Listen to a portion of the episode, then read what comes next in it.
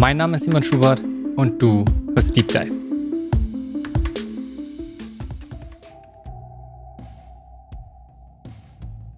Diese Folge ist mit Lino Cedirs.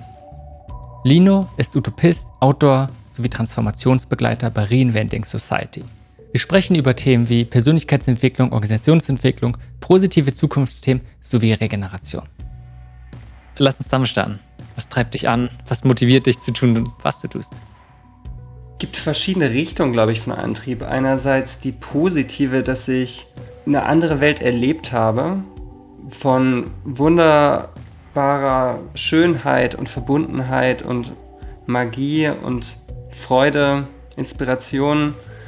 Also wo ich ein, wo, in der ich auch viel mich aufhalte mittlerweile oder immer mehr mir ermögliche, mich in dieser Welt aufzuhalten. Und merke, auf die habe ich total Lust, da ist total große Begeisterung, diese Welt weiter aufzubauen, zu vergrößern, weitere Menschen einzuladen und immer, selber immer dauerhafter da drin sein zu können. Das ist so der, der Pull-Effekt und der Push, also der, wo, wo mich eher was, was wegdrückt, ist ein Schmerz auch in der jetzigen Welt, dass so vieles für mich sich nicht gut anfühlt. Also zum Beispiel, ich bin jetzt gerade auch in Berlin und wenn ich so durch Berlin laufe, sind die meisten Orte so, ach, da will ich eigentlich weg, wo ich auch beobachte, die meisten Menschen hetzen ja durch Städte und bewegen sich nicht entspannt, gemütlich, weil es auch einfach keine schönen Aufenthaltsorte sind. Da gibt es keinen Grund, lange zu verweilen. Da will man weiter, weil es nicht angenehm ist, jetzt als ein Beispiel. Und so gibt mir das halt auch an vielen Orten und vielen Setups und ja, also so viele Systeme, merke ich einfach, tun mir nicht gut. Und da ist auch ein Leidensdruck, äh, was zu verändern. Und gleichzeitig das kombiniert mit dem Wissen, es ginge anders. Und ich kenne so viele Lösungen. Also die Kombination ist für mich, glaube ich, sehr kraftvoll. Hm, Lass uns das gleich mal ein bisschen auseinandernehmen. Mhm. Eine Sache, womit du dich ja gerade beschäftigst, ist diese gemeinsamen Zukunftsbilder zu schaffen. Und gleichzeitig von dem, was du auch sagst, na, einerseits fand ich spannend, dass du sofort den Pull von der Zukunft, da, da willst du hin und gleichzeitig Push von da, äh, wie es momentan ist, willst du weg ich glaube, bei ganz vielen ist es eher so, dass sie sagen ein, selbst wenn sie ein Bild haben von der Zukunft, oh, wir sind so weit weg und sehen, wie Sachen momentan laufen. Und auch, es ist ja nicht, dass es an Ideen mangelt, sondern oft an Umsetzung und zu sehen, wie große Hürden es gibt und wie zäh es geht, es irgendwie vorankommen, was nicht heißt, dass nichts Gutes passiert.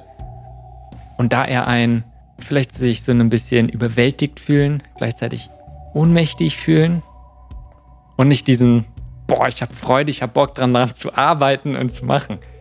Was denkst du, was bei dir diese Inspiration, diese Freude und diesen Tatendrang auslöst im Vergleich, wie es bei vielen anderen Personen so ist? Mm, ich glaube, viel Erfahrung, wo ich in dieser anderen Welt war, also die erlebt habe im Jetzt. Und was mich oder uns in meiner Organisation auch gerade beschäftigt, ist also wir beschäftigen uns jetzt gerade viel mit den Zukunftsvisionen. Wie kann es in der Zukunft besser aussehen? Und wir haben gerade auch den, die Frage, ob wir das mehr ins Jetzt holen können. Dass wir eigentlich gar nicht mehr mit der Zukunft arbeiten, sondern, mehr mit dem Jetzt. Und wie, wie geht das? Wie, wie macht das Sinn? Wie ist das sinnvoll kommunizierbar? Weil aus unserer Sicht und auch meiner Erfahrung, also wir müssen, können ja eh immer nur im Jetzt erstmal was ändern und jetzt anfangen und jetzt die schönere Welt aufbauen. Und das können wir auch total. Und ich glaube, da hilft es auch diese Perspektive von diesem globalen System, was völlig übermächtig ist und wo man erstmal überfordert und frustriert ist, das davon weiter zu bewegen auf, den, auf die lokale Ebene, auf die Umgebung, in der man sich jetzt aufhält. Und da kann man ganz viel verändern. Und da gibt es ja auch Riesenunterschiede. Ob ich, ähm, in welchem Dorf ich in Deutschland bin, da ist es so ein Unterschied von einem kleinen Ökodorf, wo es super ist, dessen Natur richtig gut geht, oder ein totes Dorf in in Sachsen, wo kaum was los ist, ähm, viele. Also es jetzt nicht, soll jetzt nicht stereotyp sein, da gibt es ja auch ganz viele unterschiedliche, aber da gibt es auf jeden Fall auch so fiese Dörfer. Ähm, oder in unterschiedlichen Ländern, unterschiedlichen Gebäuden, unterschiedlichen Organisationen. Da sind ja so große Unterschiede. Und sich da einfach bewusst zu machen, was da auch für ein Spielraum ist und was für ein Spektrum man da aufspannen kann. Und da dran zu wirken, eben in der eigenen Umgebung, wo man Wirkmächtigkeit hat, was zu verändern. Ich glaube, da, da ist total viel Kraft drin. Und da habe ich halt einfach viele positive Erfahrungen gemacht von, ah, es gibt diese anderen Räume und diese anderen Realitäten, wo es schon viel lebendiger ist, viel mehr Freude, viel leichter, viel, wo es der Natur viel besser geht. Und auch Selbstwirksamkeitserfahrungen, wo ich eben erfahren habe, wow, ich kann da was verändern, ich kann andere inspirieren, ich kann Strukturen verändern, natürlich immer erstmal nur so ein Stück weit, wo im Nachhinein die Frage, ob das glückliche Zufälle waren, dass ausgerechnet ich diese Erfahrung machen konnte oder ich was mitgebracht habe, das weiß man nie. Aber auf jeden Fall sind mir einige solcher Erfahrungen zugute gekommen von ja, Selbstwirksamkeit und diesen inspirierenden Realutopien, nennen wir sie. Also Strukturen oder Systemen, die diese Qualität von etwas Utopischen haben, aber jetzt schon da sind, real sind, im Kleinen. Mhm. Habe ich es richtig verstanden, wenn du sagst, von diesen Zukunftsbildern, von Zukunft eher zu gucken, wie können wir es auch jetzt, also in was jetzt machbar ist und jetzt Bilder mhm. bringen? Also so im Sinne von, ja, wir brauchen eine Vision von die Zukunft, um zu gucken, wo wollen wir hin? Mhm. Einfach um auch eine Spannung von jetzt und da, wo wir hinwollen, aufzubauen. Mhm. Und gleichzeitig, statt eine imaginäre Zukunft zu haben, einfach schön, ja, das wäre eventuell, zu gucken, an welchen Orten gibt es denn das schon, damit es greifbarer wird und wegkommt von diesem Imaginären, sondern es einfach realer zu machen. Ja, es ist wirklich realistisch, es umzusetzen. Mhm. Ja, und im Jetzt schon so gut es geht darauf hinzuarbeiten. Also das im Jetzt so gut es geht zu schaffen. Und das war in, in unserer Organisation Reinventing Society oder ist, äh, ist ja weiterhin der Fall. Auch bei der Gründung immer das Ziel, dass wir eine real-utopische Organisation sind. Dass wir diese Zukunft, für die wir stehen, im Jetzt schon verkörpern. Mit dem, wie wir mit Geld umgehen, wie wir kommunizieren, wie wir eben nach außen ähm, agieren und so weiter. Und damit wie so eine kleine Insel der Zukunft sind, für die wir uns einsetzen, aber eben im Jetzt schon. Und, und das funktioniert halt ziemlich gut. Also ich habe das Gefühl, ich bin in einer, also wirklich wie in einer, ich hatte letztens das Bild wie so ein Botschafter von einer Parallelwelt, für die ich werbe. Wo ich sage, hey, die ist total geil hier. Ich glaube, ihr würdet die auch wollen, wenn ihr sie kennen würdet. Und eigentlich, ähm, wir hatten auch mal das Bild, dass wir wie einen ähm, also passt nicht ganz, aber wie so ein Reiseunternehmen sind, was wirbt für, für dieses Urlaubsziel, was halt nur in der Zukunft liegt, was aber total geil ist. Und da jetzt halt die Leute informieren muss, was es da alles Tolles zu erleben gibt und wie schön diese Welt wäre. Aber genau, die gibt es halt im Grunde auch schon im Jetzt, nur halt ist halt noch nicht so hochskaliert. Ist halt nur, muss man ein bisschen suchen. Und wer sucht, der findet, aber viele wissen halt gar nicht, dass sie die finden können. Mhm. Und ich, ich aber schon. Ich habe sie halt schon an so vielen Orten gefunden. Du hast gerade, für mich sind zwei Worte so hochgestochen. Einmal dieses, diese Rolle eines Botschafters einer anderen Welt mhm. und gleichzeitig auch vom Reisebegleiter. Mhm. Und wenn wir nochmal dann kommen zu diesem Begriff, also von Rollen auch. Ich glaube, ne, wir haben alle natürlich verschiedene Rollen, aber mhm. oft ist es ja, wir nehmen bestimmte Rollen oder bestimmte Sachen, die uns mit uns besonders re resonieren, beziehungsweise auch wenn wir sagen, ein, die probieren wir zu beschreiben, nach außen zu kommunizieren, in dem Sinne, was wir machen. Mhm. Und welche Rollen findest du passen am ehesten zu denen? Sind es die, die du gerade genannt hast? Oder wenn du sagst, einen auch vielleicht anderen erklärst, das ist das, was du machst? Und ja, welche Rollen passen dann am ehesten zu dir? Mhm. Ja, also die auf jeden Fall. Botschafter, Bewerber, auch Transformationsbegleiter. Ähm,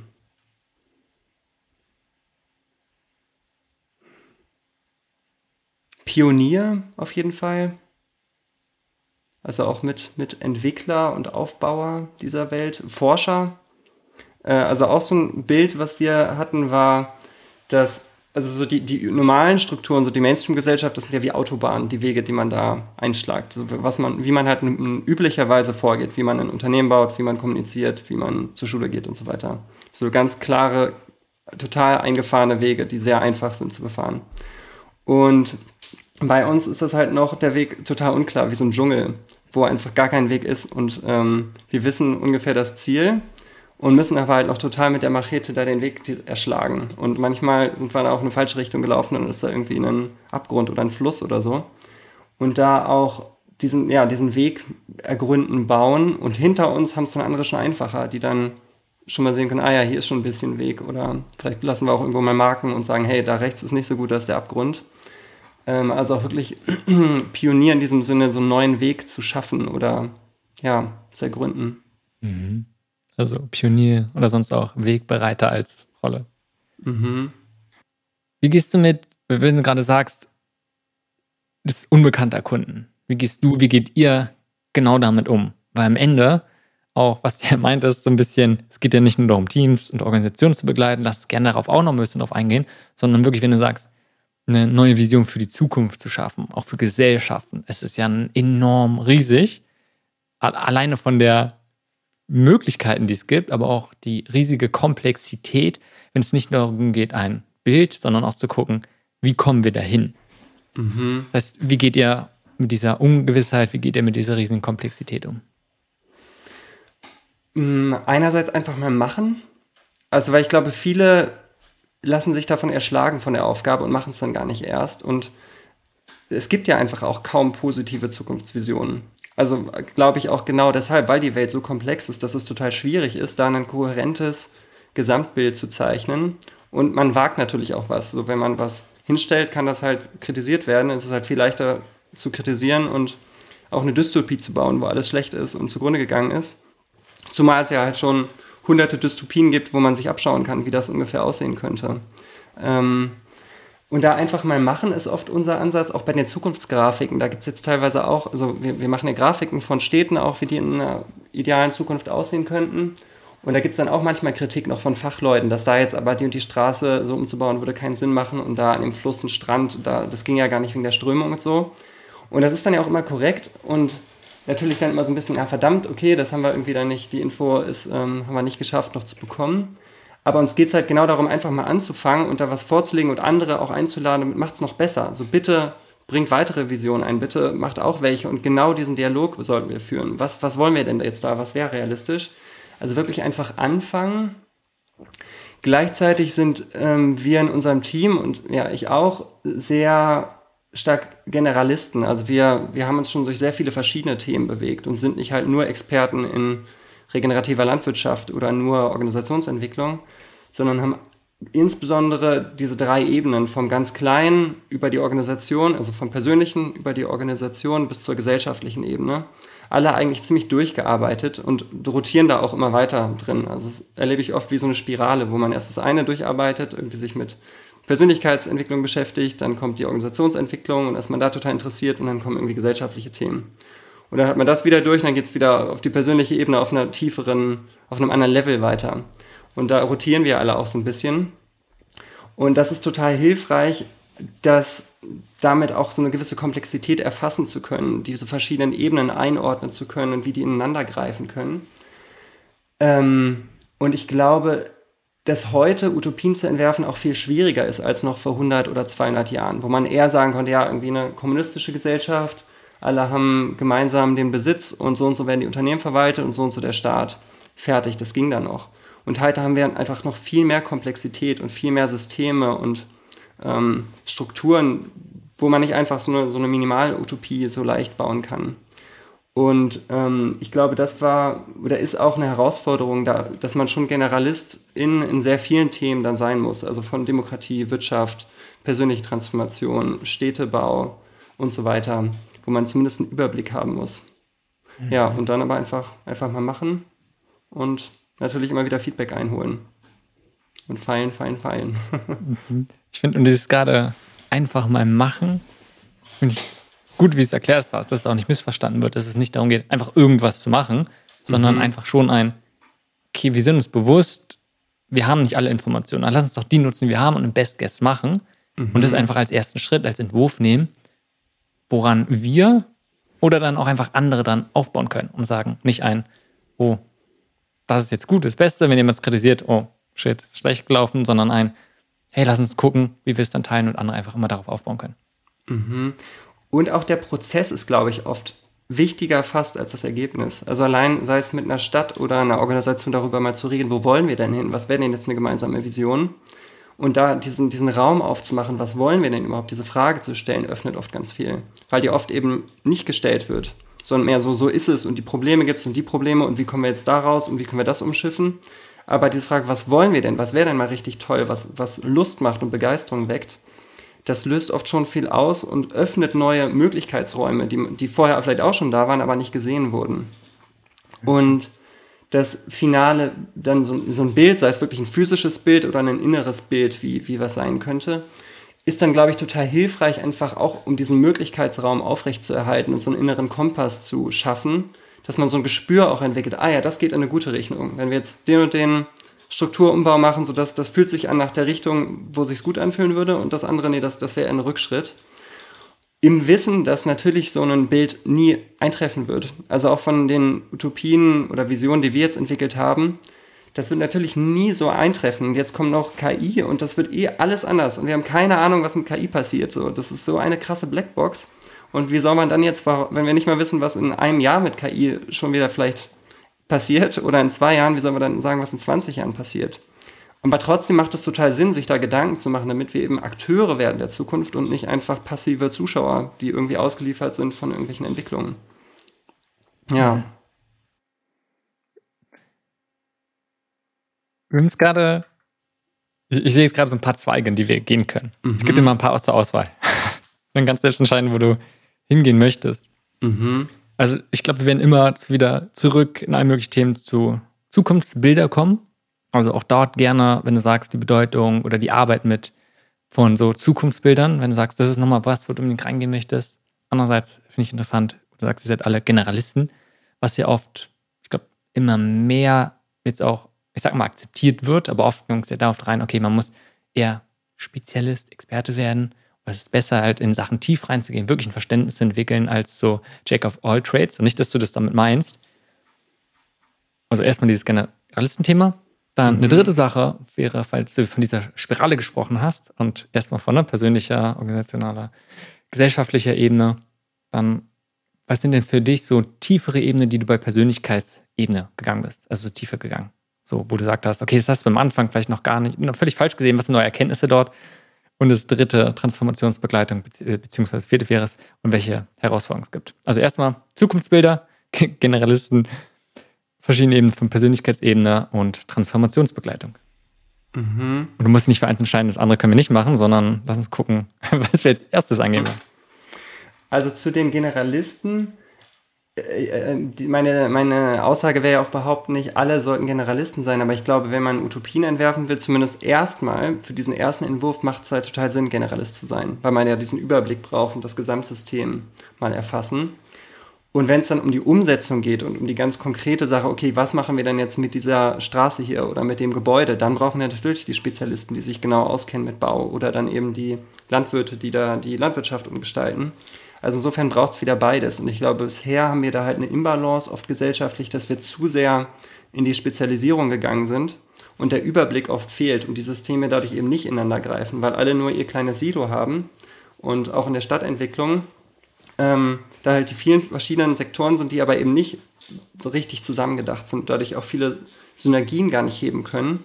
Und es eben nicht ein Ökosystem ist, wo viele Funktionen sich ergänzen und abnehmen, sondern eben immer nur ganz spezifische, lineare einzelne Funktionen und, und Silos. Und ich glaube, da für diesen Überblick, das, das wäre auch gesellschaftlich eine wichtige Entwicklung und eben für, für Visionen oder eben Anregungen, welche Richtung es gehen sollte, ist es total hilfreich, erstmal Generalist oder Generalistin zu sein. Mir scheint es sinnvoll, auch ganz allgemein für jegliche Arbeit in Organisationen. Das ist halt nicht nur jetzt mal negativ ausgedrückt nur Fachidioten gibt, sondern genauso jener, die verschiedene Sachen einschätzen können. Weil wenn du nur Fachwissen starkes in ein paar wenigen Sachen hast, ist es ja genau dadurch, was wir davor gesagt haben, dass die Welt, es wird immer komplexer, Sachen sind mehrdeutig. Und da brauchst du nicht das ganze Wissen, aber schon ein bisschen ist deutlich hilfreich, um Sachen einschätzen zu können, um dann zu gucken, ein, welchen Aspekten müssen wir denn zum Beispiel überhaupt noch auf dem Schirm haben. Genau wie du was meintest mit der Strömung zum Beispiel im Wasser wenn du gar nicht mehr, gar nicht dieses Bewusstsein, gar keinen Gedanken hast, sondern das ist was, was wir berücksichtigen sollen, dann wird sowas schnell vergessen. Aber wenn man sagt, okay, man hat so ein bisschen den Überblick, dann ist das sicherlich auch für die meisten Projekte sehr, sehr sinnvoll. Darum glaube ich, dass diese Bedeutung von Generalisten auch in ganz normalen For-Profit-Unternehmen nicht unterschätzt werden sollte. Der Spirale, also ich glaube, ich bin jetzt gerade eher so zwischen OE, also Organisationsentwicklung und Gesellschaftsentwicklung, gerade also das andere läuft eher auch nebenbei, aber ist gerade nicht so ein Fokuspunkt. Ähm, ich glaube, meine, bisher hatte ich da, glaube ich, so zwei Kreise gemacht bei der persönlichen Transformation. das erste war überhaupt der Anfang damit. Ich glaube, das war so mit 20 ungefähr, wo ich überhaupt mal, da ich eher, bin ich zufällig in eine Art Psychotherapiesitzung geraten, wo jemand anders eine nicht, nicht konnte und hätte absagen müssen, meinen, ja, du hast Lust, das mal zu machen. Und dachte ich, okay, ja, warum nicht, habe ich noch nie gemacht. Und so habe ich das mal kennengelernt und das hat eröffnet generell Coaching, bewusst Dinge reflektieren, auf Gefühle schauen. Äh, das hat so diese Welt eröffnet, einfach sich mit sich beschäftigen und der, der Innenwelt. Und die nächsten Schleifen davon waren dann vor allem, also ich glaube, einen großen ähm, Shift hat das nochmal gemacht, den Körper ganz bewusst reinzunehmen. Also vorher war es eher dieses viel darüber reden und analysieren und dann wirklich schauen, wo stecken Themen im Körper. Und ähm, also mittlerweile finde ich es fast schon absurd, dass immer noch so viel Therapie oder Coaching eben den Körper nicht bewusst mitnimmt und eigentlich primär nur in den Köpfen äh, sich das Ganze bewegt, weil der, weil der Körper einfach der Ausdruck von allem ist und mit allem verbunden ist. Wenn man irgendein Gefühl unterdrückt hat, dann ist da auch im Körper eine Verspannung in der Regel. Dann, weil, weil der Körper halt auch Gefühle ausdrückt oder Bewegungen oder Impulse und jedes Gefühl drückt auch eine körperliche Bewegung in der Regel aus. Und genau, die, die man halt dann sonst auch unterdrücken muss, wenn man dem Gefühl nicht nachgeht. Also wenn man eigentlich zum Beispiel einen Vortrag hat und fliehen will, und es aber nicht tut, wenn man sich bewusst zusammenreißt, dann, dann muss man halt die Beine anspannen, weil man dann diesen Bewegungsimpuls wegspannt. Und dann wird da halt auch eine Verspannung erstmal sein. Und wenn das richtig krass ist, dann kann das auch eine strukturelle Entspannung sein, die dann da entsteht. Und diese Ebene, als mir die bewusst wurde, wie krass bedeutsam der Körper ist, also erstmal eben, wie viel dann da landet, aber wie viel man da auch dann feststellen kann und bewegen kann. Und wie geil der Körper ist, was, was er alles kann und was da drin steckt und eben auch als so Antenne für Wahrnehmung im Außen oder mh, mm, ja, da, das war für mich ein, ein, großer Schatz. Und damit verbunden eben auch Traumatherapie, die das berücksichtigt. Mhm. Ja. Wir haben diese Erkenntnisse, für mich sind ja vor allem auch nicht nur isoliert den Geist zu betrachten, sondern auch gerade, wenn es um, ich nenne es mal Gesundheit geht, schon die verschiedenen Dimensionen und genauso halt den Körper zum Beispiel zu integrieren und wenn ich es richtig verstanden habe, hast du ja auch einen Heilpraktiker für Psychotherapie. Das heißt, wir haben diese diese Art dieser Erkenntnis. Wie wirkt sich die auf, wenn du mit auf organisationaler bzw. auf gesellschaftlicher Ebene auch arbeitest? Ähm, also einmal einen Blick einfach für Themen, wo ich merke, also sei es in der Organisation, da, da steckt das, das Thema, da ist der und der Konflikt, da einfach eine Klarheit, was da teilweise auch bei den Individuen dann für Themen stecken. Und je mehr Themen ich quasi durchgearbeitet habe oder im Reinen mit bin, desto eher kann ich das im anderen relativ neutral oder im Außen relativ neutral sehen oder relativ klar dann erkennen oder direkt sehr tief schauen. Ich habe auch das Gefühl, gerade im letzten Jahr, dass, dass ich oft sehr schnell, sehr tief sehen kann, worum es wirklich geht. Also wie so ein Messer, wo ich sehr schnell rein vom Blick her so reinschneiden kann, ah, da, darum geht es wirklich. Und oft ist halt der, der formal ein oberflächliches Thema, was aber halt nur ein Symptom ist und eigentlich geht es um was ganz anderes. Und da habe ich das Gefühl, da, dadurch kann ich, konnte ich eine, eine ziemliche das Gespür jetzt entwickeln, genau, was oft hinter den Dingen liegt.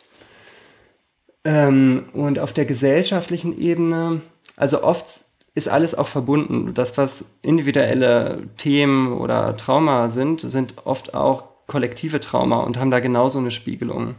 Also sei es ähm, in Deutschland haben wir auf jeden Fall ein Trauma mit dem Thema Führung.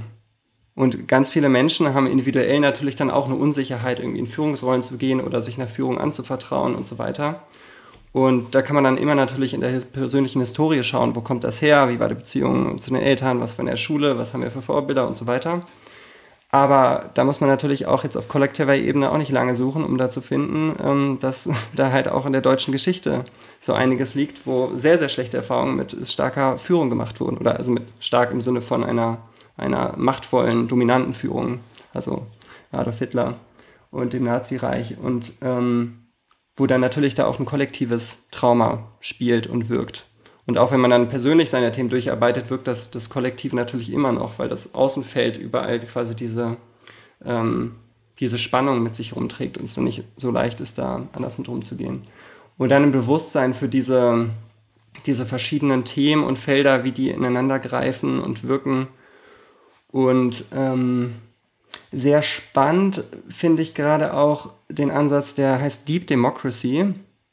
Ähm, da geht es quasi darum, solche kollektiven Themen aufzuarbeiten. Also es ist im Grunde wie eine Psychotherapie, aber fürs Kollektiv. Also wirklich solche kollektiven Themen, die, wo natürlich alle auch ihre individuellen Geschichten und Erfahrungen mitbringen, aber das aufzuarbeiten. Und in ganz grob funktioniert das so, dass man äh, in einer Gruppe Menschen, die sich gegenüberstellt, in die verschiedenen Rollen, die einen Konflikt mit sich bringt. Sagen wir, wir haben jetzt, ähm, ähm, was wäre denn ein schönes Thema? Ähm, nehmen, wir, nehmen wir vielleicht direkt wieder Führung. Und dann ist die eine Seite, die sagt, äh, Führung ist schlecht und äh, die, die Menschen, die Führung übernehmen, wollen nur andere ausbeuten und das ist in der Geschichte schon ganz schlimm gewesen, das wollen wir nicht und da habe ich Angst vor und das verurteile ich. Und die andere Seite, die sagt, ja, aber wir brauchen ja auch Führung und das kann ja auch gut sein und ja, ihr habt ja nur ähm, Angst, Verantwortung zu übernehmen und so weiter. Das könnten jetzt vielleicht ganz grob mal so zwei Positionen sein. Und dann können Leute quasi in, im Raum getrennt diese zwei Position austragen und ausdrücken. Und das sind erstmal auch abstrakte Rollen oder abstrakte Bereiche, wo, wo ich als Mensch dann auch in beide Seiten mal reingehen kann. Also mich mal physisch hinstellen kann, mal auf die eine Seite und da vielleicht auch was sagen oder mitteilen der ganzen Gruppe und dann auch mal der anderen. Und dadurch können diese Themen in Bewegung kommen und auch wieder in Kontakt gebracht werden, weil man sich dann eben auch zuhört und sieht, aha, die andere Seite hat ja auch sinnvolle Argumente und Erfahrungen und Gründe und eben auch Ladung rauskommt und Druck rauskommt, der sonst feststeckt. Also es ist oft total heilsam, wenn das einfach mal in Ausdruck gebracht werden kann, was da an Frustrationen, Verletzungen, Bedürfnissen steckt und gesehen wird von der anderen Seite und nicht nur von der eigenen Seite. Und das ist zum Beispiel so ein Prozess, also wird es ganz grob beschrieben, den ich da sehr spannend finde und wo es natürlich aber auch total hilfreich ist, auch diese individuelle Ebene zu kennen und die auf dem Schirm zu haben und da, da Räume halt zu kennen auf der, auf der Einzelebene, und, um dann diese größeren zu verstehen oder die auch halten zu können. Und das mache ich jetzt nicht beruflich, aber da, da ist ein bisschen ein Ruf, sowas mehr auch zu machen, solche Räume. Oder ich glaube zumindest, die braucht es total. Ich sehe da total den, äh, den Bedarf äh, in unserer Gesellschaft, wo immer mehr solche kollektiven Spannungen und Spaltungen entstehen und so die Gesellschaft immer zerrütteter wird und so Corona-Krise, Spaltung, Ukraine-Krise, Spaltung, ähm, Amreichspaltung, Klimaschutzspaltung. So jede Woche gefühlt kommt da ja eine weitere so richtig prominent dazu. Und um die mal aufzuarbeiten und wieder Verbindungen herzustellen, weil genau nur durch die Spaltung und Verurteilung kommen wir halt nicht weiter, dann, dann wird es nur immer schlimmer. Ich, ich wollte gerade fragen, wie du das konkret umsetzen würdest und ob du, wenn ich mir vorstelle, einfach an Arbeiten mit einer Kommune zusammen oder sowas, dann solche Aufstellungen zu machen. Sicherlich geht es. Gleichzeitig kann ich mir vorstellen, dass da schon Widerstand ist. Aber wenn du gesagt hast, damit arbeitest du konkret nicht, ist ja gleichzeitig, dass dieses Thema Spaltung, verschiedene Meinungen, Widerstand ja ein großes Thema ist. Und wenn ihr mit Organisationen, Kommunen, mit verschiedenen Akteuren zusammenarbeitet, wie begegnest du diesen Widerständen? Aber alleine von vor kurzem, wie du gesagt hast, bis Berlin, gab es ja Volksentscheid von wegen Klimaneutralität bis 2030, daher, wo es ja echt viele Leute gab, die auch aktiv dagegen gewählt haben. Nicht nur, dass sie nicht dafür gewählt haben, sondern aktiv dagegen. Das heißt, gibt es viel Widerstand bei diesen ganzen Themen. Wie geht ihr damit um, beziehungsweise wie probierst du ihr da dann auch einfach in die Interaktion zu kommen? Mhm. Ähm, also bisher war oft erstmal der Fokus, die zu bedienen, die Bock haben auf positive Visionen, denen das fehlt, die Lust haben, die da schon hinwollen und die vor allem Bestärkung brauchen, ähm, Motivation, also die da wirklich nach dürsten und suchen und dann fündig werden und dann, ah ja, endlich, genau das habe ich gesucht und so inspirierend, also da erst diese Bestärkung zu geben. Und ähm, also ein Teil ist auch, wer, wer nicht will, das ist auch fein. Also wer, wer zufrieden ist, dem wollen wir ja keine anderen Visionen aufdrängen. Ähm, und ich glaube, dass und wir versuchen natürlich dann auch Kritik und weitere Bedürfnisse zu berücksichtigen. Also auch wenn wir solche ähm, mit Städten Visionen entwickeln oder Grafiken, ähm, da auch möglichst viele Akteure mitzunehmen und anzuhören. Dass es eben nicht nur von ein, zwei Personen ist, die eh gleichgesinnt sind, sondern da zu schauen, was, ja, je mehr, je mehr Stimmen, desto besser. Und das ist auch wirklich, alle haben halt was Sinnvolles beizutragen. So jede Perspektive hat gute Gründe und äh, macht auf ihre Weise total Sinn. Und bisher ging es bei uns nicht groß darum, jetzt die, das umzusetzen oder die Konflikte auszutragen, Und ich kann mir vorstellen, dass das was ist. Also da, da merke ich jedenfalls, ähm, da hätte ich Lust drauf, in, in Zukunft auch dieses Austragen mehr umzusetzen. Ähm, ich weiß nicht, ob es dahin geht. So, wir sind da auch immer in Bewegung und äh, dauerhaft in einem Transformationsprozess und es gibt dann immer mal Ideen und dann kommt es doch auch wieder anders. Aber ähm, ich glaube, das wäre zumindest gesellschaftlich auch total nötig. Und ob wir es dann machen oder andere oder ähm, wie es kommt, keine Ahnung. Aber das hat für mich auch eine Logik oder wäre wie eine Weiterentwicklung, dass wir erstmal diese positiven Visionen jetzt entwickelt haben und das jetzt ähm, quasi beherrschen. Und der nächste Schritt wäre jetzt, einen Schritt weiter zu integrieren, das auszutragen. Jetzt die Spannung, die da drin stecken. Auch wenn wir jetzt so eine Vision aufstellen, okay, was kommen denn jetzt für Widerstände? Warum geht das nicht? Warum sind wir da noch nicht, wenn das ja eigentlich alle wollen? Und dann zu gucken, was sind da auch für vielleicht alte Verletzungen in der, in der Gemeinde, in der Region, in den verschiedenen ähm, Gesellschaftsgruppen. Was, was sind da für Frustrationen, Spannungen? Was ist da schiefgelaufen, muss aufgearbeitet werden. Und wenn man da mal dann guckt mit dieser Frage, dann wird man oft auch ganz schnell fündig, was da in einem Ort oder auch in einer Organisation, was es da für Trauma gibt, die in der Vergangenheit passiert sind und wo dann halt immer noch viel Spaltung und Energie steckt und die dann mal angegangen werden müssten. Also das ließe sich eigentlich gut kombinieren, aber das wäre jetzt vielleicht auch ein nächster Schritt für uns, so auch sowas dann zu machen. Und gleichzeitig erscheint es mir sinnvoll zu sagen, da ihr setzt da an, wo ihr wollt, also wo ihr es tut. Einfach bei denen, die gerade schon offen sind, die willig sind, die Unterstützung brauchen um dann zu sagen, okay, sind die kleinen wenigen, lass uns da gucken, dass dort Momentum aufkommen und dass es dann mit der Zeit immer ein paar mehr werden, bis es dann irgendwann vielleicht eine Mehrheit wird. Und dann nicht zu sagen, ein, wir müssen allen dann etwas aufzwingen, sondern dann irgendwann dahin zu gehen, noch mal ein, okay, lass uns gucken, wie können wir jetzt verschiedene Visionen zusammen integrieren, aber zumindest dort anfangen, wo es erstmal leichter ist, wo nicht der Widerstand der größte ist. Weil ansonsten wenn man sofort sich auf die schwierigen Sachen, auf den Widerstand fokussiert, dann passiert, kann ich mir vorstellen, schnell, dass man nicht wirklich gut vorankommt. Mhm, ja, klar. Wenn man so ein bisschen deine Arbeit, von deiner Arbeit hört oder auch vielleicht andere, die euch schon so ein bisschen begleiten, was hast du Gefühl, sind oft falsche Vorstellungen beziehungsweise ein falsches Verständnis von unserer Arbeit, die man, die einfach entstehen können? Also einmal, dass, dass es Blaupausen wären, dass wir genau so die Zukunft erwarten oder dass das eine Prognose sei oder wir uns die exakt so wünschen. Also das ist halt, sind eher Angebote, offene Angebote, wo wir wissen, das ist nur eine Einladung, eine Möglichkeit, einfach mal um was in den Ring zu werfen. Ähm, ich glaube, das ist das häufigste. Sonst, ich glaube, so viele Missverständnisse gibt es eigentlich nicht. Also höchstens, ja, wir wären naiv. Ähm,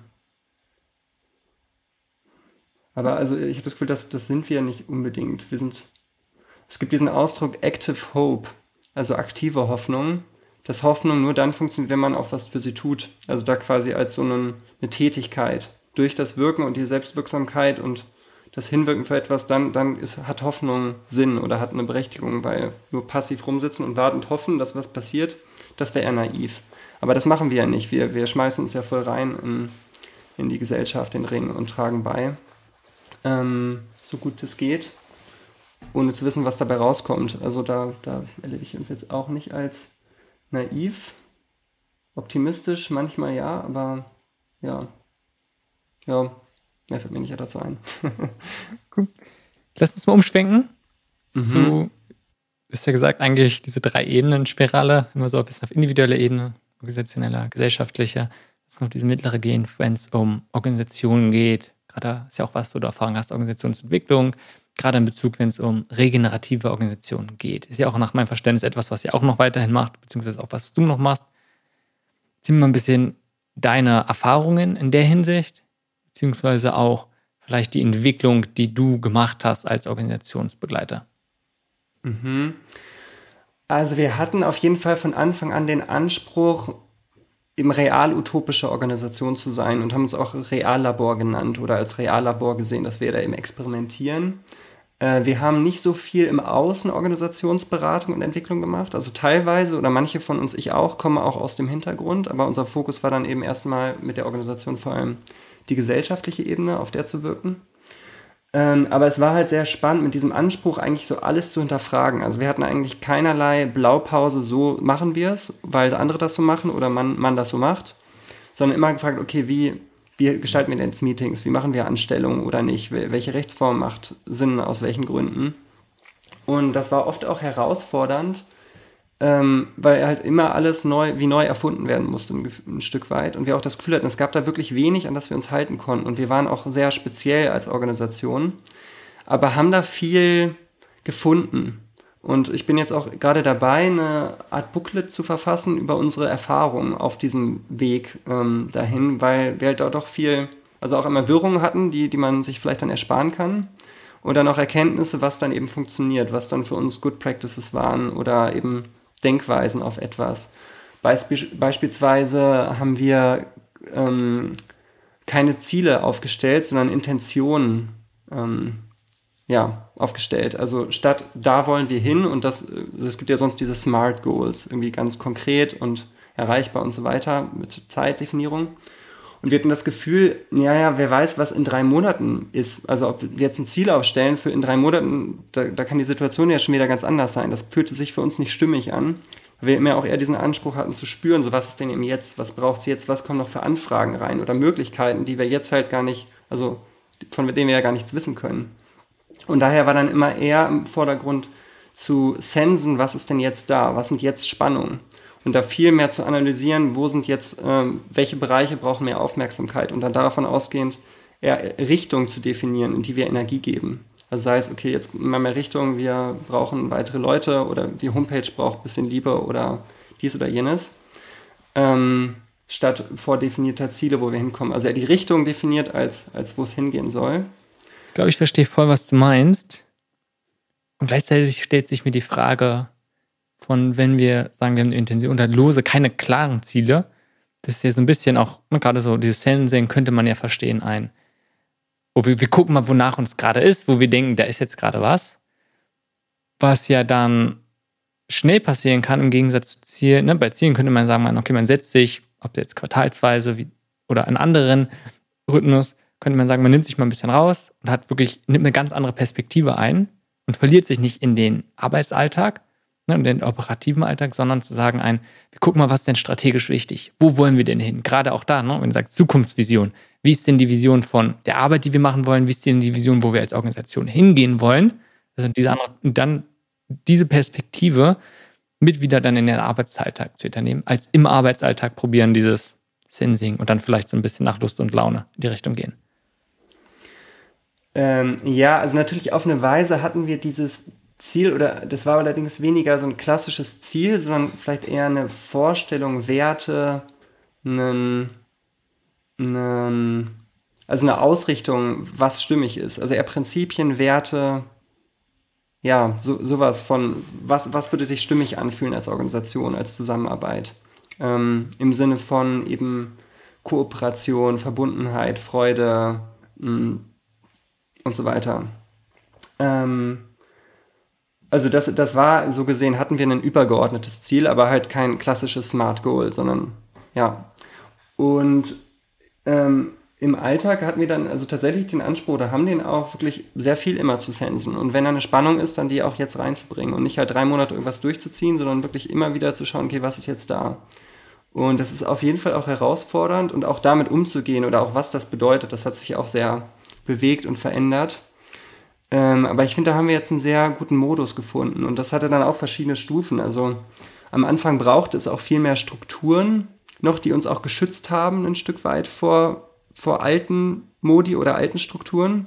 Also quasi explizite Strukturen der Selbstorganisation brauchten wir und mittlerweile brauchen wir kaum noch Strukturen und haben eigentlich auch, wenn wir Meetings haben, keine Agenda mehr oder so ähm, sondern gucken immer, was ist jetzt gerade lebendig. Also das ist eigentlich immer so die Leitfrage, was ist jetzt gerade, was hat Energie, was ist lebendig, wo ist gerade Begeisterung. Und dann emergiert ein Meeting auf eine Weise. Und dann bringen natürlich trotzdem Leute Themen mit, wo halt gerade Energie ist, wo sie gerade Spannung haben oder Begeisterung oder so.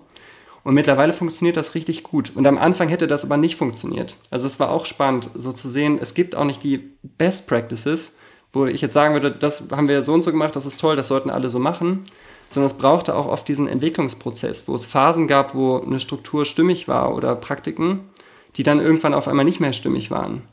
Und das war auch total spannend, diese Dynamik zu erleben, dass es halt wirklich nicht so den, das finale Organisationsgerüst gibt und dann ist super und alles gut, sondern es war immer, immer in Bewegung, immer in Veränderung. Und auch unser, unser Purpose, unsere Angebote, also alles hat sich immer weiter bewegt. Und das ist halt dann auch so ein zwei, ähm, äh, wie sagt man denn, eine Münze mit zwei Seiten. Einerseits total spannend und total lebendig also ich hatte auch das Gefühl, wir waren so eine lebendige Organisation, es war so viel immer in Bewegung und los und so viel gelernt und also wirklich mega spannend und lebendig und dynamisch. Aber andererseits halt auch wirklich alles immer in Bewegung und sehr unsicher, sehr, sehr viel Unsicherheit, sehr viel Unklarheit auf eine Weise.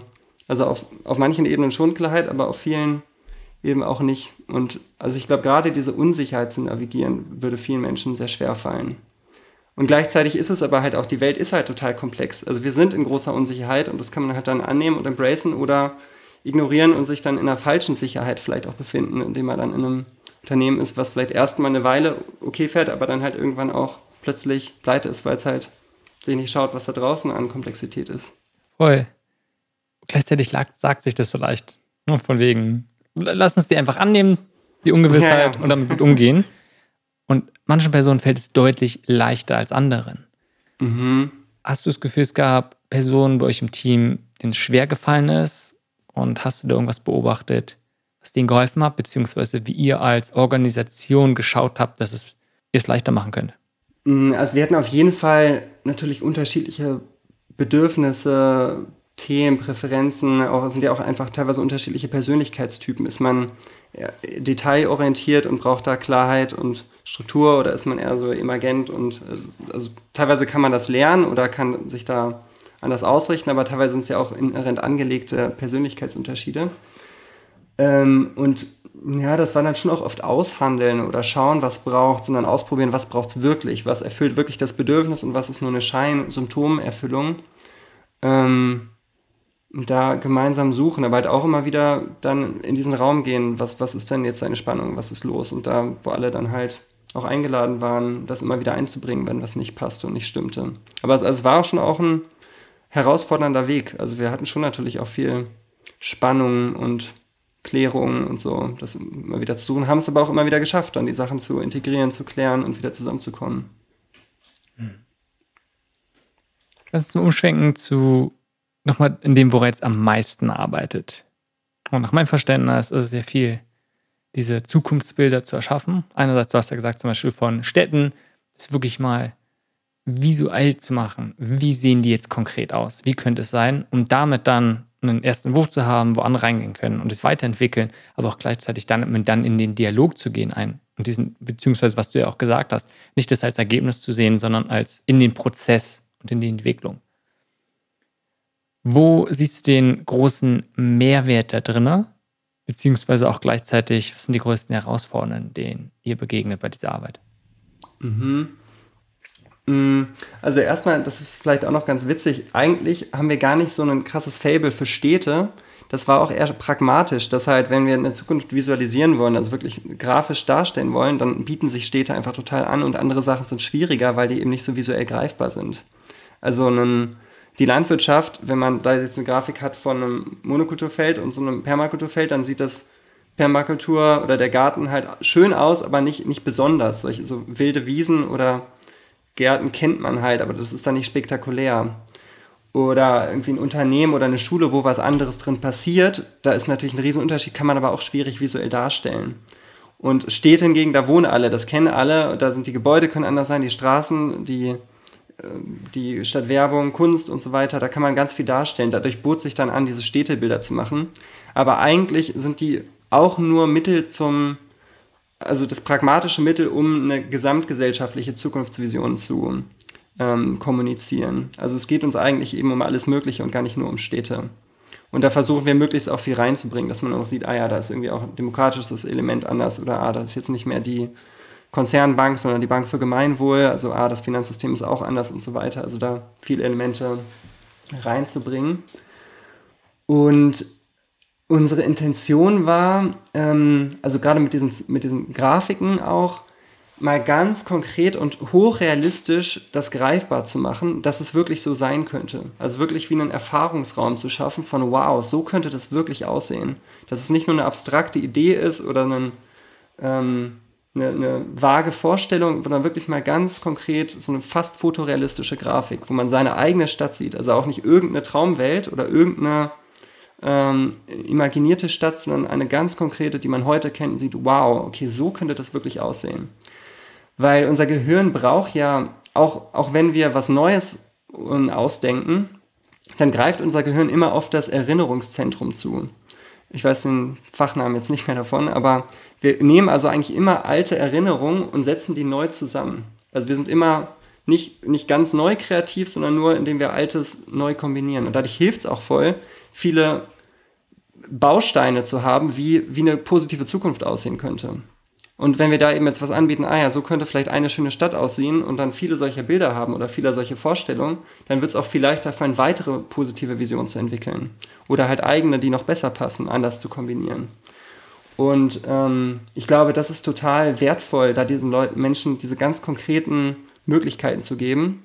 Und unser Gehirn braucht ja, oder generell funktionieren wir ja, reagieren wir viel stärker auf konkrete Informationen. Also wenn ich sage, stell dir mal eine nachhaltige Stadt vor, wäre das nicht toll, dann macht das halt nicht viel mit uns, weil nachhaltig halt ein ganz abstraktes Konzept ist. Aber wenn ich dann eben eine ganz konkrete Stadt beschreibe, wie dann eben da die Straße begrünt ist und das Gebäude mit Efeu berankt und da Vögel umherfliegen, also wirklich so sinnliche, ähm, eine sinnliche Erfahrung vermittel, dann lädt das halt viel mehr ein und löst viel mehr emotional aus und kann halt auch dann viel mehr Kraft entwickeln. Und das war eben auch das Ziel. Also mit den Grafiken, aber jetzt bringen wir ein Bildband raus, auch mit einer Geschichte, die dann eben auch sinnlich einlädt und beschreibt. Ähm, da wirklich Lust zu machen und das greifbar zu machen. Das ist wirklich nicht mehr, ja, irgendwie nachhaltige Zukunft, keine Ahnung, wie das aussehen könnte, hin zu einem, wow, so könnte das ganz konkret aussehen, das, das wäre richtig toll, das würde sich richtig gut anfühlen. Das, das würde mir, ja, das würde Freude wecken. Ähm, ja, und das gibt es eben kaum. Da gab es ganz vereinzelt Vorbilder, die wir hatten, wirklich in diesem hohen Realismusgrad von Grafiken. Und da sind wir jetzt auch auf jeden Fall ein Stück weit Pioniere auch mit, das so mit vielen Städten zu machen. Wenn ich mir vorstelle, dass das jemand hört und sagt, klar, total einleuchtend, diese Vision, das klar zu machen. Mhm.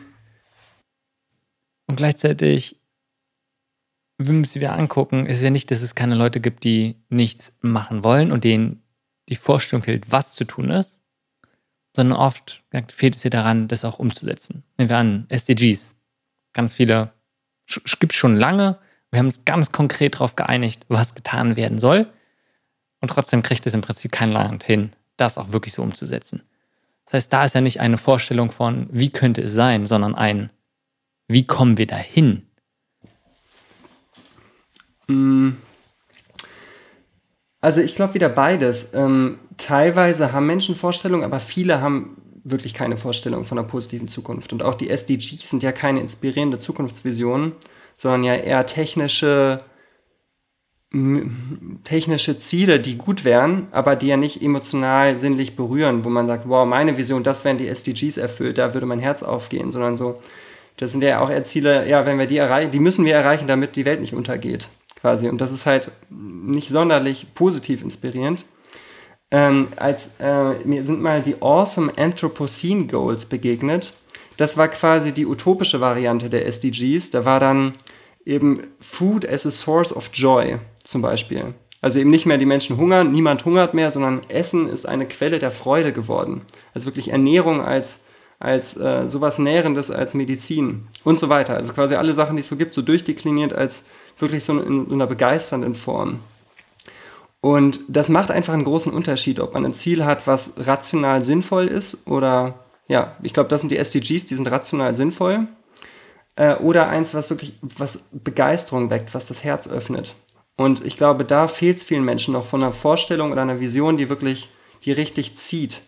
Und das erlebe ich auch, dass solche Visionen wie so ein Magnet sind, der automatisch auch einen Pull-Effekt hat. Ob ich will oder nicht, äh, also quasi ob ich jetzt aktiv da was tue oder nicht, das ist einfach im Alltag, merke ich, das, das zieht mich da will ich hin und manche Sachen gehen dann nicht mehr. Ähm, und gibt da eben ja auch Kompass, Ausrichtung und das ist total wichtig. Und eben auch für diese, um diese Kraft zu behalten und im Alltag dann auch das Gespür zu haben, ist jetzt für die Umsetzung A oder B richtig? So, welches ist der richtige Weg? Und da diese konkrete Vorstellung zu haben, hilft total. Und auch die, so eine Gesamtvision zu haben. Weil ich glaube, ein großes Problem ist auch, wenn, ähm, vielleicht ein plattes Beispiel, sagen wir, wir haben jetzt irgendwie einen, äh, einen Menschen, der sich für bessere, ein besseres Schulsystem einsetzt, was wirklich mehr für die Schüler ist, dass sie als ganze Menschen wahrgenommen werden, fürs Leben lernen und so weiter. Und die Person setzt sich jetzt, hat eine tolle Vision, wie Schule aussehen sollte und setzt sich dafür ein, macht da was, hat aber überhaupt keinen Bezug zu, wie man regenerativ baut, wie man sich sinnvoll ernährt oder halt nachhaltig ernährt, wie Verkehr aussehen könnte. Und also jetzt als, als plattes Beispiel, in der Kantine gibt es McDonalds-Essen in der Schule. Die Schule ist nur ein Betonklotz und äh, es gibt keine Fahrradstellplätze. So, das würde überhaupt keinen Sinn machen. Und die Schule, das würde irgendwie auch nicht aufgehen mit dem Konzept, aber es wäre schwach und es würde ja auch nicht die anderen Bereiche bestärken, die auch Bestärkung brauchen. Und jetzt angenommen und umgekehrt, der, der Biobauer, der kann sich total aus mit regenerativer Landwirtschaft, schickt seine Kinder aber auf irgendeine klassische Schule und baut auch bescheuert und so weiter und hat kaum Abnehmer, weil die ja alle auch nur auf ihr Thema schauen. So jetzt ein bisschen überspitzt dieses Beispiel.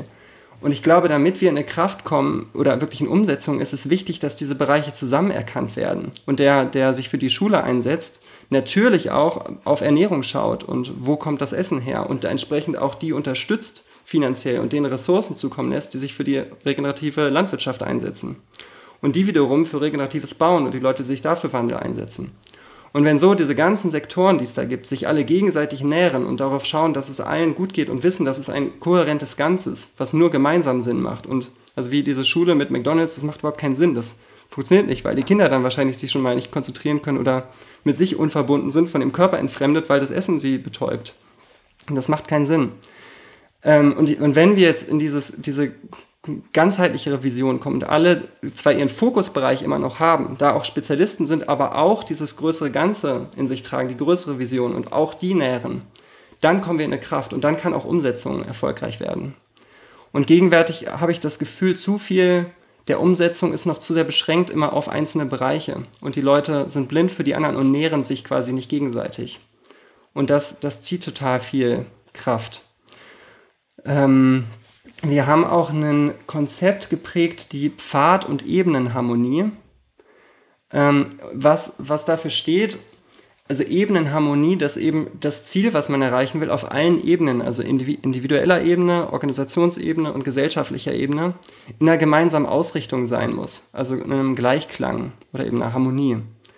Also jetzt wieder mit dem, mit dem, mit der Schulleiterin oder dem Schulleiter Beispiel macht es nur Sinn, wenn, wenn auch in der Schule dein Ziel ist, das ist dann ja vielleicht die, die Organisations- oder Gesellschaftsebene, dann wie die Schule organisiert ist, also die, die interne Struktur auch entsprechend neue Werte hat, die Menschen, die dort sind, mit sich in einem Frieden sind, auch eben persönliche Entwicklung machen, also die Lehrer, Lehrerinnen oder Lernbegleiter oder wie auch immer die dann da heißen, also da auch mit sich ein guten, gutes Verhältnis haben, also da auch eine Art regenerative Beziehung und vielleicht dann auch die Inhalte, die über Gesellschaft gelehrt werden, auch eine andere Ausrichtung haben. Und da dann ein Gleichklang ist. Und dass das kraftvoll ist. Und das ist aber eben auch oft nicht der Fall. Und irgendwelche Organisationen setzen sich für Nachhaltigkeit ein und die Leute sind aber ähm, also auf der individuellen Ebene von ihrem Körper entfremdet, der erstmal der direkteste Ausdruck der Natur ist, den, den wir so kennen oder der direkteste Kontakt. Und ähm, ja, setzen genau, machen auf der gesellschaftlichen Ebene predigen sie, predigen sie das eine und als Organisation schon leben sie es kaum. Oder das, das passiert jetzt immer mehr in den letzten Jahren, dass man da, da kohärenter wird, aber oft ist das halt auch nicht im Einklang. Und da ist es, glaube ich, wichtig, ja, mehr, mehr Kongruenz oder Harmonie herzustellen. Und dafür braucht es auch diese Vision, die dieses Gesamtbild zeigen und das quasi in die Köpfe und Herzen der Menschen bringen, wie alles zusammengehört. Mhm. Ja. Für mich waren mehrere Sachen spannend. Erstmal, du hast du am Anfang meintest auch, wie wichtig es ist, eine positive Zukunftsvision zu haben. Mhm. Und du sagst, die SDGs sind halt so relativ neutral, technisch. Mhm. Ja, logische ist, Ziele, finde ich. Genau, und da, also ist für mich total einleuchtend auch aus Individual, ob es jetzt ist für mich gerade aus Gesundheitscoaching, aber aus anderen Begleitung mit Individuen arbeitet, ist ja genau das, was du probierst zu machen. Zu gucken ein, wie kannst du eine positive Vision der Zukunft für ein Selbst erschaffen, die einen dazu hinbringt und nicht sowieso an Sachen, wo man eher weg will, wo wir beim Anfang drüber gesprochen haben, aber auch nicht dieses Neutrale, sondern ja, es muss auch einfach attraktiv sein. Und das andere, was ich spannend finde, zu sagen, es gibt ganz viele Personen und Organisationen, die an einzelnen Sachen arbeiten, aber die Sachen müssen zusammengedacht werden. Damit es wirklich was bringt und damit wir wirklich etwas verändern können, ist es nicht sinnvoll zu sagen, wir fokussieren uns nur auf einzelne Aspekte und dann macht eine Organisation was und verändert dort im Prinzip was dran, sondern wenn wir, was du zum Beispiel gesagt hast, Schule, nicht ganzheitlich denken, ist ja einfach ein Riesenpotenzial, was verloren geht, beziehungsweise einfach dann zieht man nicht gemeinsam an einen Streng, sondern alle laufen, alle ziehen an einem einzelnen kleinen, beziehungsweise laufen in verschiedene Richtungen. Um es zu schaffen, dass verschiedene Akteure dann zusammenarbeiten, ist halt einfach eine gemeinsame, positive Vision elementar. Mhm. Ja, voll. Und also auch bei uns hat sich das sehr bewährt, dass wir natürlich eigentlich erstmal der Fokus auf der Gesellschaftsebene ist als Organisation, dass wir da wirken wollen, also positive Gesellschaftsvisionen.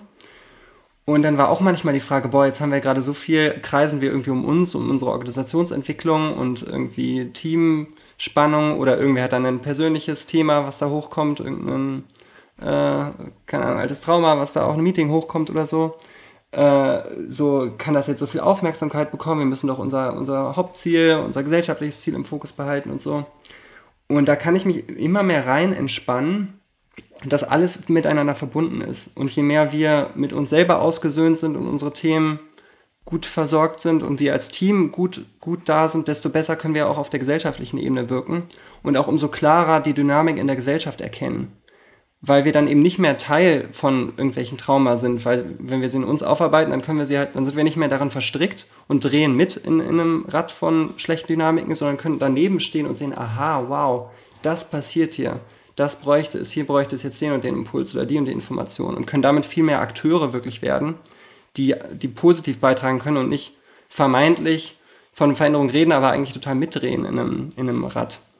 Ähm, und natürlich braucht es trotzdem eine Balance von, wo versorge ich meine Themen selber und das ist nicht Aufgabe der Organisation und ähm, man sollte da auch kein, kein Therapiekreis werden und sich nur noch um sich drehen, da braucht es natürlich auch eine Balance. Aber es gibt auf jeden Fall auch, alles hängt zusammen und alles hat total Mehrwert. Und genau, teilweise kann es halt das Beste für die Organisation sein, wenn ich irgendein Thema von mir löse und dadurch dann auch in der Organisation viel besser wirken kann und manche Sachen nicht mehr reingrätschen.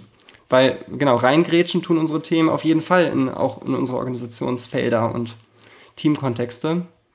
Und das können wir halt ignorieren und dann so tun, als wenn das nicht wäre, dann wirkt es aber halt trotzdem oder halt Verantwortung übernehmen und das dann im Zweifelsfall auch mal gemeinsam anschauen. Also insofern bei uns hat es sich total bewährt, dass das alles Raum bekommt und ähm, merken, dass wir dadurch auch immer kraftvoller werden und immer ganzheitlicher Dinge sehen können.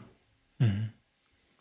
Jetzt, weil wir so oft von positiver Zukunftsvision gesprochen haben, wenn du dir mal vorstellst, von alles, was ihr jetzt anfangen, gelingt, beziehungsweise auch ihr hättet alle möglichen Ressourcen, um Sachen umzusetzen was wünschst du dir, was anders gemacht werden würde, beziehungsweise auch, wenn du sagst, ein, ne, ihr hättet auf einmal deutlich mehr, ihr könntest alles machen.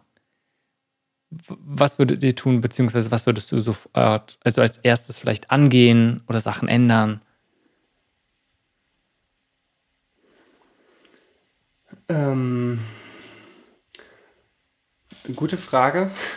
Ähm, um, um vielleicht ein bisschen Druck rauszunehmen, es geht nicht darum, ja, ja. jetzt auch die beste Sache, sondern ein so, mhm. was sind Sachen, die dir einfallen? Es muss nicht die erste Sache sein, sondern einfach mhm. ein paar Hebel, die du denkst, die wichtig sind, die du gerne angehen würdest. Mhm. Ja, ich fände ein Grundeinkommen auf jeden Fall sehr spannend. Also auch einfach zu sehen, was passiert. Äh, diese, diese krasse zeitliche Befreiung von vielen Menschen, dass sie gewisse Sachen nicht mehr machen müssen, äh, wäre, glaube ich, total spannend. Das würde sicherlich auch einmal einiges ins Wanken bringen, aber vielleicht wäre das auch total gut dass ein paar Sachen nicht mehr funktionieren, weil, also auch meiner Ansicht nach, dürfen einige Strukturen unserer Gesellschaft sterben und sind auch nicht mehr, die sind so verdreht, dass das lässt sich nicht mehr reparieren. Also insbesondere das Finanzsystem und auch manche Konzernstrukturen, da ist es wirklich Zeit, dass die gehen. Und ähm, das wäre gut, wenn die gehen. Und da ist es schlecht, wenn die weiter am, am Leben erhalten bleiben gerade und halt weiter Ressourcen ziehen und Aufmerksamkeit und Energie und Menschen da ihre Zeit und Energie immer reinstecken, wo es vielleicht anders mehr gebraucht wird. Also insofern, das würde sicherlich zu Friktion führen, aber vielleicht wären die auch gar nicht so schlecht. Und es würde sicherlich sehr viel Zeit und Energie frei für Neues. und eben auch Druck raus von, das geht nicht, weil ich muss ja Geld verdienen, muss und den und den Job erhalten und muss ja die und die Arbeit tun und so weiter. Also ich glaube, das würde erstmal ein riesen Gamechanger sein für das Spielfeld. Äh, dann geloste Bürgerräte würde ich mir total wünschen. Also, dass wir zu spezifischen gesellschaftlichen Herausforderungen oder Spannungsfeldern Bürger und Bürgerinnen losen, so 100 Stück zum Beispiel, da gibt es verschiedene Varianten, die dann mit ausreichend Zeit sich in die Themen einarbeiten, austauschen, ihre Perspektiven austauschen und dann Vorschläge erarbeiten. Und ähm, das ist eine relativ, ist gerade eine, eine aufstrebende Demokratieinnovation, die immer mehr Befürworter findet. Äh, und da gibt es schon viele Prototypen, die sich total bewährt haben. Das ist mega. Das könnte ein totales Upgrade sein für unsere Demokratie und um auch viele Sachen umzusetzen, die total sinnvoll wären und die, glaube ich, auch die Mehrheit befürworten würde, die aber nicht umgesetzt werden, weil die Machtverhältnisse sind, wie sie sind und da so ein großer Lobbyismus ist und eine Verschleierung von, von Verhältnissen und Desinformationskampagnen, ähm, wo, glaube ich, dann viel, viel richtig gestellt werden könnte, was gegenwärtig halt kaum passiert. Sei es Regulierung des Finanzsektors, sei es bessere, nachhaltigere Landwirtschaft und da Rahmenbedingungen, die das auch fördern, statt großer Konzerne. Generell halt große Konzerne sind oft ein großes Problem, weil die Macht akkumulieren und halt einfach zu viel Macht haben und entgegen der Interessen der vieler Menschen handeln, aber halt so viel Macht haben, dass sie das weitermachen können, weil sie dann ihre politisch sich Vorteile erkaufen können. Und ich glaube, da könnte man bei vielen gegenregulieren und eben eher wieder dezentrale, kleinere Strukturen fördern. Ähm, das wäre das wär auf jeden Fall was, da auch Lobbyismus eingrenzen. Ähm, ja, viele, viele wirtschaftliche Rahmenbedingungen ändern. Ähm, sonst vor allem, glaube ich, Naturschutz fördern und befürworten. Also ich glaube gerade bessere Landwirtschaft und Naturschutz wäre sehr gut. Mhm. Du sagst bessere Landwirtschaft, nehme ich an, du hast ja vorhin schon gesagt, Permakultur und ganz allgemein regenerative Landwirtschaft probieren, großflächig einzusetzen. Mhm. Wenn du von diesen verschiedenen Themenfeldern, über die wir jetzt reden, sind ja, wir springen ja immer wieder von eins zu anderen. Mhm. Gibt es ja irgendwie einen schlechten Ratschlag, den du immer wieder hörst, wo du nur sagst, oh, das geht gar nicht? Nicht so viel, also sind ja auch so viele verschiedene Sachen, deshalb gibt es da nicht so den einen. Am ehesten, was mich gerade bewegt, ist auch oder viel das Thema Führung. Ähm, und ich war sehr auf der Schiene, Hierarchien sind schlecht und wir brauchen so viel wie möglich Selbstorganisation und Dezentralisierung und Netzwerkorganisation und so. Und ich entwickle mich gerade dahin, dass äh, Hierarchien nicht per se schlecht sind, sondern oft auch einfach natürlich und auch in der Natur ja überall vorkommen. Und wir halt nur vor allem dysfunktionale und destruktive Hierarchien kennen und dadurch quasi das Kind mit dem Bade oft ausschütten und sagen, ja, Hierarchien sind generell schlecht, aber dass es eigentlich natürliche Strukturen sind, die oft auch sehr dienlich sein können, wenn sie sinnvoll genutzt werden, beziehungsweise Menschen, die konstruktiv führen, für System führen, für das Leben führen, da ja in diesen Hierarchien sind.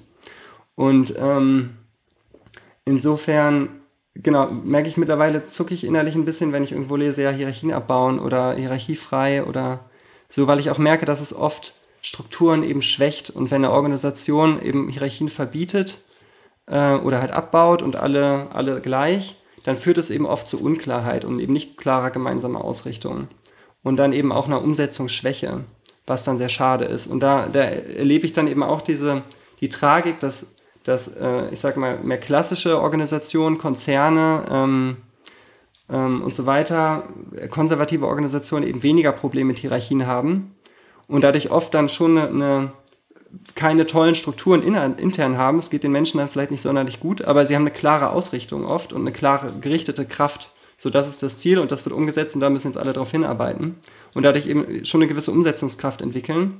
Wohingegen viele der progressiven äh, Organisationen, sage ich jetzt mal ganz, ganz salopp, äh, die sich da verscheuen, ein viel schöneres Ziel haben, was ich mir viel mehr wünsche, aber innerlich dann diffus sind und eben nicht so eine klare Ausrichtung haben, wie eben so ein Pfeil, was ja auch eine Hierarchie ist ja dann auch wie so ein Pfeil, der in eine Richtung geht, dann eben eher in verschiedene Richtungen gehen und dann ja weniger Umsetzungskraft haben und dadurch oft da in einem Wettbewerbsnachteil sind in gewisser Weise gegenüber den, ähm, den anderen, dem anderen Wertesystem. Und ich glaube, wenn wir es da schaffen, in Integration oder eine positive, ähm, ein positives Bild von, von Führung und Hierarchien zu kommen, wo eben eine dienende Führung, die, die, ja, die das gesamte System im Auge hat und nicht, über andere, sondern eben weil jemand da am besten einen Überblick hat oder am weitesten Fähigkeiten entwickelt hat oder was auch immer, dass wir dann viel kraftvoller werden, als wenn wir das generell ablehnen. Und es eigentlich auch immer natürlicherweise Personen gibt, die, die eine, eine besondere Verantwortung haben bei Themen oder die Erfinder waren und damit auch eine, wie eine besondere Rolle oder Verbindung mit einem Thema oder einem Projekt haben. Und da auch natürlicherweise mehr Klarheit haben, was, was der richtige Weg ist und was nicht. Mhm. Du hast ja gerade schon so ein bisschen angefangen zu sagen, wie es konkret aussehen könnte.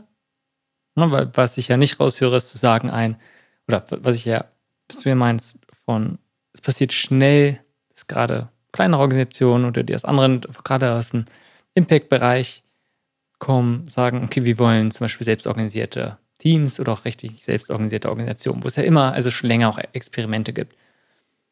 Und du sagst ja nicht ein, okay, ich soll alles wieder zurück. Wir wollen klare, feste, also zu diesen alten Strukturen, sondern eher ein, wie kann man das integrieren, wie kann man zusammenführen? Wie kannst du es zum Beispiel schaffen, dass es genauso noch selbstorganisierte Teams gibt, was ja nicht unbedingt einen Widerspruch gibt, dass es keine Hierarchien gibt und so wie du meinst, dass es auch klare, wenige Personen vielleicht zumindest die letzte Entscheidung haben für die strategische Ausrichtung. Also hast du da noch konkrete Sachen, wie sowas aussehen könnte? Es ist auf jeden Fall gerade Forschungsfrage, die ich viel bewege, wo ich jetzt noch nicht so die für mich total fertigen, zufriedenstellenden Antworten habe, sondern noch viel suche. Ähm, ich glaube, einerseits ist es total gut, wenn die Leute wirklich freiwillig wo mitmachen. Also in, in der klassischen, ich sage jetzt mal alte Welt, salopp, ist es ja oft so, dass die Leute einen Job machen, weil sie das Geld brauchen und das ist irgendwie so okay. Sie stehen aber eigentlich gar nicht hinter dem Ziel unbedingt. Also sie, sie äh, schließen sich eben nicht einer Führung an, weil die Führung gut ist und sie das Ziel unterstützen, sondern weil sie halt irgendwie bezahlt werden und das Geld brauchen und dann halt irgendwie mitmachen müssen. Und da ist schon das erste Problem.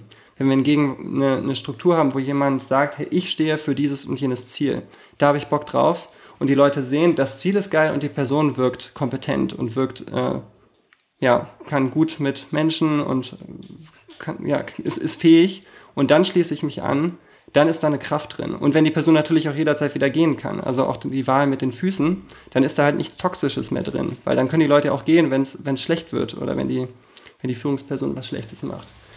Ähm, gleichzeitig muss Führung nicht heißen, immer alles zu wissen und alles zu entscheiden, sondern eher zu spüren, wo ist die Führung jetzt gerade.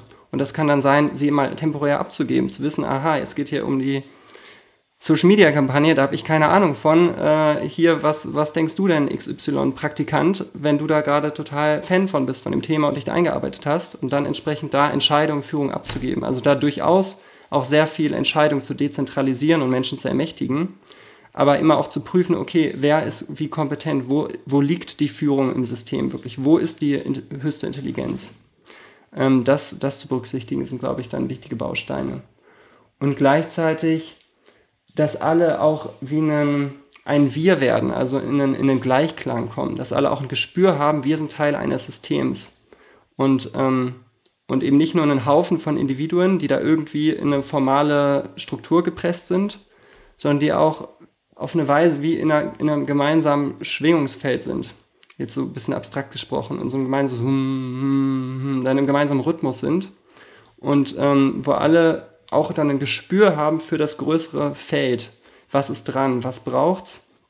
Und wo, wo ist die Energie? Wo ist die Führung? Und insbesondere natürlich bei der Führungsperson. Aber da, da kenne ich so kleine Beispiele in, in kleinen Teams oder Runden, wo, wenn man das schafft, dann auch solche kleinen Spiele, sei es am Ende ein gemeinsamer Klatscher gleichzeitig, intuitiv, wo man dann feststellen kann, wow, der passiert jetzt wirklich exakt gleichzeitig, wenn man eingeschwungen ist. Also wenn man jetzt eine, Harmonie und Kohärenz hergestellt hat und dann, okay, wir machen jetzt einen Abschlussklatscher, zack, und alle sind gleichzeitig, das so als Zeichen von, ah ja, jetzt sind wir eingeschwungen. Und das kann man wirklich herstellen, so ein Zustand, versus man kennt sich kaum, man hat nichts miteinander zu tun, es gibt Konflikte und dann ist der Klatscher halt. äh, ja. Cool. Die Übung mit dem Klatschen finde ich interessant, noch nicht ausprobiert, aber muss ich mal schauen, mhm. weil ich die nächste Möglichkeit dafür habe. Wir haben schon so einige Sachen erkundet, gibt es noch etwas anderes, was du anbringen möchtest, wo du sagst, vielleicht haben wir nur kurz geschliffen, das möchtest du nochmal betonen oder ein komplett neues Thema reinbringen möchtest? Ähm, ja, mir kommt das Thema europäische Indigenität und zwar, also aus meiner Sicht auch auf das Thema Nachhaltigkeit und Regeneration geht es ja nicht nur darum, CO2 zu reduzieren, sondern CO2 ist für mich eher das Symptom, also an der Oberfläche wie ein logisches Ziel, was man vielleicht setzen kann. Aber eigentlich geht es ja darum, eine ganz andere Beziehung wieder zur Natur und zur Welt herzustellen. Also ganz anders in Beziehung zu sein. Und wo es anfängt mit dem eigenen Körper, als, als Ausdruck der Natur, als physischer Ausdruck der Natur, mit dem, von dem wir entfremdet sein können und wir sind nur im Kopf oder wir sind mit dem ganzen System verbunden und spüren auch unsere Beine, unsere Organe, unser Herz und können damit auch viel mehr spüren, was in der Welt passiert, was die Welt möchte und unser Körper, unser ganzer Körper quasi als Kompass für für das Leben oder die Natur oder was gesund und stimmig wäre. Und wir sind meiner Wahrnehmung nach sehr abgeschnitten, also einerseits von unseren Körpern auch, auch, auch ich habe jetzt zehn Jahre irgendwie sehr viel mich mit Persönlichkeitsentwicklung und Transformation beschäftigt und merke immer noch, wie viel, meines, wie viele Themen in mir stecken. Äh, da ist schon sehr, sehr viel frei geworden und ich merke, wie, wie kraftvoll die Beziehung ist im Vergleich zu früher, aber das immer noch steckt da viel. Und und ich glaube, viel ist aber auch eben auf der kollektiven Ebene und auch in unserer Geschichte zu finden, wo insbesondere, glaube ich, die, die, ähm, die Zeit der Hexenverbrennung und die Christianisierung eine Art Zerstörung von Naturverbundenheit war. Weil ich stelle mir vor, dass viele der früheren Völker, also es gab ja, wenn wir uns jetzt vorstellen, Indigene, dann denken wir erstmal irgendwie an Südamerika wahrscheinlich. Aber im Grunde gab es ja überall auf der Welt indigene Kulturen, die verbunden waren mit dem Land, auf dem sie gelebt haben, mit den Wäldern und den Flüssen und Rituale hatten, mit denen in Verbindung zu sein. Und genauso natürlich auch in Europa. Und durch die, die Hexenverbrennung und die Christianisierung hat da eine Trennung stattgefunden. Und das wurde ja quasi tabuisiert. Und die, die Wahrheit war dann vielleicht eher die, die Bibel oder eben eine externe Hierarchie, äh, Institution und so weiter. Und ich glaube, da wurde ganz viel abgeschnitten, auch an Naturverbundenheit. Und eben, dann kam ja auch eher der Siegeszug der Wissenschaft, des Kopfes, quasi der Ratio.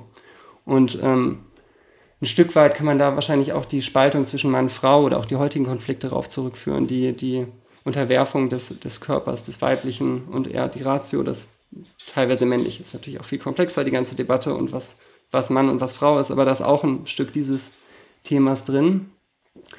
Und jedenfalls habe ich ein inneres Bild, dass wenn wir diese Wiederverbindung mit der Natur erreichen wollen oder um die zu erreichen, müssen wir unsere Wurzeln heilen. Also es geht nicht, also ich habe das Gefühl, das ist untrennbar miteinander verbunden. Diese Wiederverbindung im, mit unseren Körpern, mit unseren Wurzeln, mit der Natur im Außen, dass das alles das Gleiche ist und das eine nicht ohne das andere geht. Und das finde ich gerade sehr spannend, mich daher mit diesen Fragen zu beschäftigen und auch zu schauen, was war, was war denn früher Indigenität, was haben diese Kulturen gemacht, was gibt es da vielleicht in mir noch, was da Anklang findet, was machen aber auch andere indigene Kulturen, eben auch in Südamerika, die, ähm, wie, wie sind die mit der Natur in Kontakt, was kann ich da lernen, was wurde da ähm, vergraben, was sind da noch für Traumata. Und ich glaube, da ist tatsächlich viel zu holen, was man erstmal nicht sieht und was auch in der aktuellen Debatte zu Klimaschutz und Nachhaltigkeit was ich sagen würde, was ein blinder Fleck ist. Ähm, aber wo, glaube ich, eigentlich eine große Bedeutung ist, äh, auch auf der Ebene mal zu schauen und eben sich nicht nur auf CO2 zu verlieren und technischen Lösungen. Weil da sind wir halt dann auch wieder eigentlich in der entfremdeten Ratio-Kopf-Welt. Und da kommt dann eigentlich immer jedes Problem, schafft eine, jede, jede Lösung schafft dann ein neues Problem. Ähm, ja, und das, das äh, beschäftigt mich gerade auch viel, mhm. dieses Thema. Was wäre denn für jemand, ist heute sagt, ein guter Schritt, damit anzufangen? wenn gleichzeitig ich mir vorstelle, dass einige sagen würden, oh ja, äh, okay, Lino erzählt ja irgendwas, Wurzeln heilen, Spiritualität oder sonst was, damit will ich nichts zu tun haben. Und gleichzeitig mhm. so eine Mini, weißt du, so ein bisschen Offenheit mhm. von den mhm. Sachen, die du davor erzählt hast, sagen, okay, es ist spannend. Äh, was wäre so ein Anfang, so ein kleiner erster Schritt, den man tun könnte? Mm, also ich glaube, erstmal kann es spannend sein, sich einfach mit anderen indigenen Kulturen auseinanderzusetzen und da zu schauen, was, was macht das mit mir, was, was denke ich da, was, was resoniert da vielleicht auch. Ich finde zum Beispiel sehr spannend die Kogi, die sind in Kolumbien und haben quasi seit 5000 Jahren ihre Kultur erfolgreich bewahrt, weil sie halt auf der, so einem großen Berg äh, sich immer weiter nach oben zurückgezogen haben, je weiter unten die, die Invasoren äh, ihr Unheil getrieben haben. Und die haben die sind eine, per Definition eine regenerative Kultur. Die haben eine Kultur, die seit 5000 Jahren so besteht und total in Einklang ist mit der Natur und haben super spannende Praktiken und sind extrem verbunden und können Dinge wahrnehmen und erzählen über die Natur, was sie wahrnehmen. Das ist mindblowing. Und die sind jetzt auch teilweise, ähm, machen die ähm, Exkursionen oder Touren auch in Deutschland. Da gibt es einen Verein, Lebendige Zukunft heißt der, der das mit organisiert, um diese, deren Wissen hier auch verfügbar zu machen, weil die halt auch sagen, mittlerweile die westliche Welt muss, muss sich, da muss sich was ändern, sonst wird äh, es bald nicht mehr so viele Menschen geben. Und jetzt muss irgendwie was getan werden.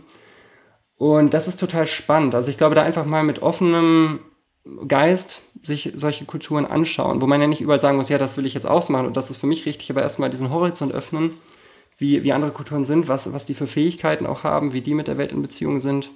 Und da gibt es auch Dokus über die oder über andere. Ähm, ja, aber wirklich über, also ich direkt Informationen über, so nah wie möglich von denen holen, weil wir kennen ja, glaube ich, auch viel dieses in Hippie-Kreisen, die sich dann mit ähm, indigenen Traditionen, also die, die auch hochhalten, aber das ist dann halt, da ist was Schräges oft drin, weil es halt eigentlich nicht deren Kultur ist. Und da halt was, ähm, ich will nicht sagen, mit fremden Federn schmücken. Es ist ja auch, es ist ja total wichtig, dieser Prozess da, da auszuprobieren, aber da ist halt dann oft was bisschen Schräges drin und dann, dann ist es teilweise vielleicht befremdlich, das sehen, dass dann irgendwelche Lieder gesungen werden oder getrommelt wird oder Kleidung getragen wird, die, die vielleicht bei Leuten irgendwie komisch wirkt. Aber die von den authentischen Vertretern solcher Kulturen, die, das zu erleben und deren, deren Praktiken zu erfahren, ich glaube, das ist erstmal vor allem interessant und ja, das, sowas kann ich sehr empfehlen.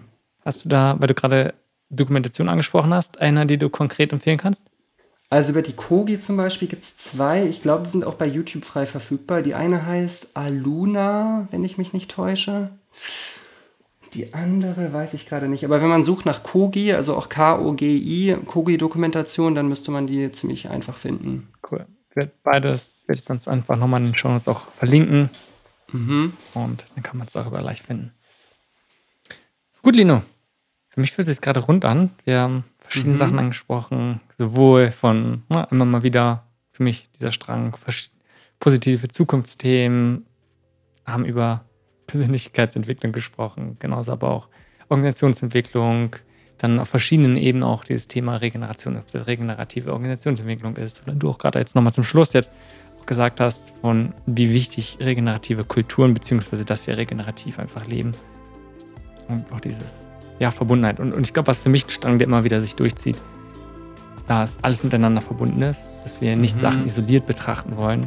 Sowohl von, wenn wir sagen, wie sieht eine bessere Zukunft aus, dass wir da nicht einzelne Aspekte isoliert betrachten, aber auch genauso, dass wir nicht nur sagen, wir betrachten nur die gesellschaftliche Ebene, sondern auch auf, von verschiedenen Gruppen und auf die individuelle Ebene gehört genauso zusammen. Und wir können, wenn wir denn diese Transformation, vor allem wenn die gelingen soll, können wir dies nicht nur auf einzelnen Ebenen betrachten, sondern müssen wahrscheinlich alle gehen.